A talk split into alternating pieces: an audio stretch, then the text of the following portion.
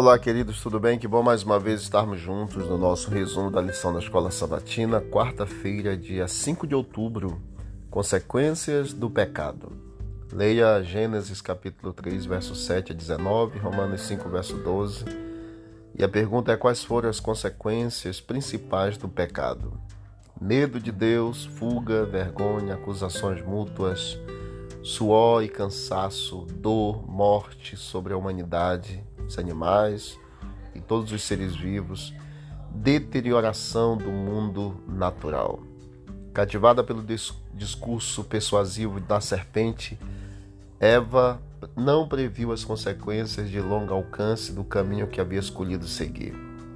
Comer do fruto proibido não era tão significativo quanto o que representava. Com esse ato de desobediência, Eva quebrou a sua lealdade a Deus e assumiu uma nova lealdade a Satanás. Gênesis 3 descreve exatamente a queda de Adão e Eva e algumas de suas consequências mais trágicas. De uma perspectiva teológica, ambos foram cometidos de teofobia, o medo de Deus, e acabaram se escondendo da presença do Senhor. A partir de uma avaliação psicossocial, nós vemos que eles sentiram vergonha de si mesmos e começaram a se acusar mutuamente. Do ponto de vista físico, eles suavam, sentiam dor e, por fim, morreriam. E de uma perspectiva ecológica, o mundo natural havia se deteriorado. Ao testemunharem no murchar da flor e no cair da folha os primeiros sinais da decadência, Adão e Eva choraram mais profundamente do que as pessoas costumam chorar pelos seus mortos. Adão e Eva não morreram de imediato no sentido de terem deixado de viver, porque Deus havia orientado e alertado que eles iriam morrer. Mas naquele mesmo dia, eles receberam a sua sentença de morte. A queda trouxe consequências trágicas para a humanidade, como a principal de todas elas, a morte. O fato doloroso é que temos sofrido as consequências do que aconteceu lá no Jardim do Éden.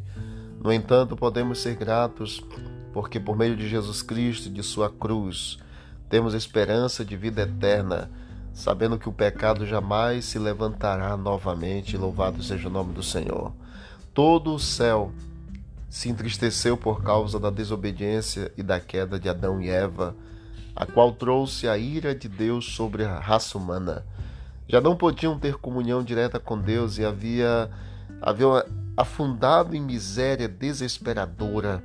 A lei de Deus não podia ser mudada para atender às necessidades humanas, pois no planejamento divino ela jamais iria perder sua força, nem dispensar a mínima parte de suas reivindicações.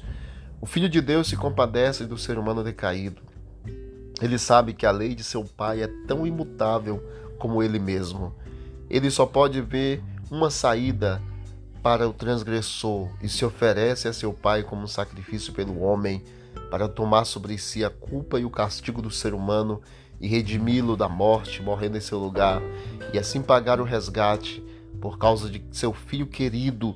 O Pai adia por um tempo a execução da morte e ele entrega a Cristo à humanidade decaída.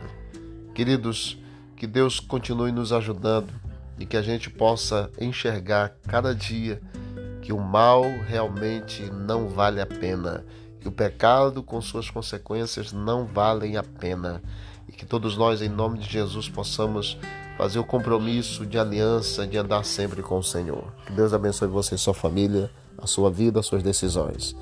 Querido Deus, obrigado por esse momento. Nos ajude, ó Deus eterno, a analisarmos tudo que envolve o pecado e que a gente possa, pelo poder de Deus, vencer a cada dia. Em nome de Jesus. Amém. Que Deus abençoe a todos e vamos que vamos para o alto e avante.